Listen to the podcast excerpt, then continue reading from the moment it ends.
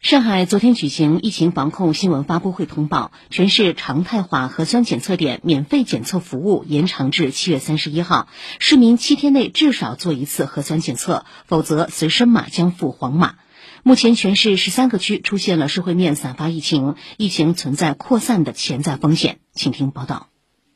市疫情防控核酸筛查专班负责人夏克佳当天介绍，相关通告明确，从即日起到下个月三十一号，全市常态化核酸检测点实行免费检测服务，市民应每周至少进行一次核酸检测。如七天内无核酸检测记录，其随身码将会被附黄码；完成核酸采样后，其随身码将在二十四小时内转码。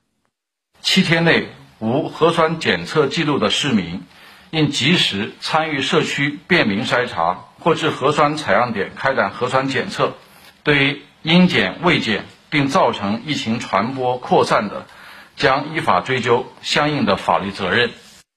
除进出所居住小区、前往核酸采样点进行核酸检测、就医等外，被附黄码人员非必要不外出，尽量减少与他人接触，避免前往人群聚集公共场所。夏克佳表示，疫情防控期间，市民应及时主动的进行核酸检测，既是对自己负责，更是对他人负责，对社会负责。我们前期对应检未检复黄码的实践，确实发现此类人群阳性感染者的检出比例明显的高于平均的水平。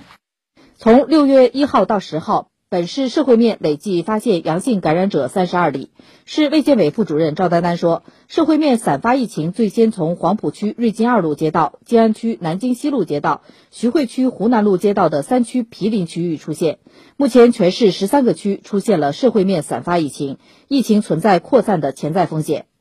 目前疫情还具有一些聚集性特点，除了具有那种家庭式的聚集以外呢？包括还有场所性聚集，如红玫瑰美容厅，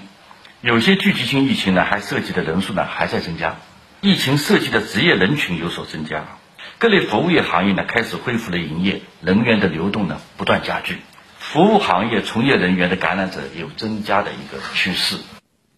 赵丹丹说，六月以来社会面新增感染者的情况来看，属于前期疫情延续。他再次提醒广大市民，坚持做好个人防护。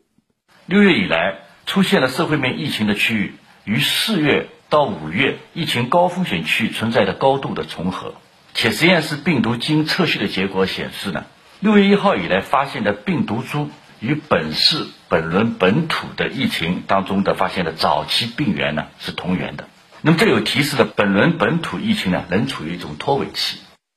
以上由记者吕春露报道。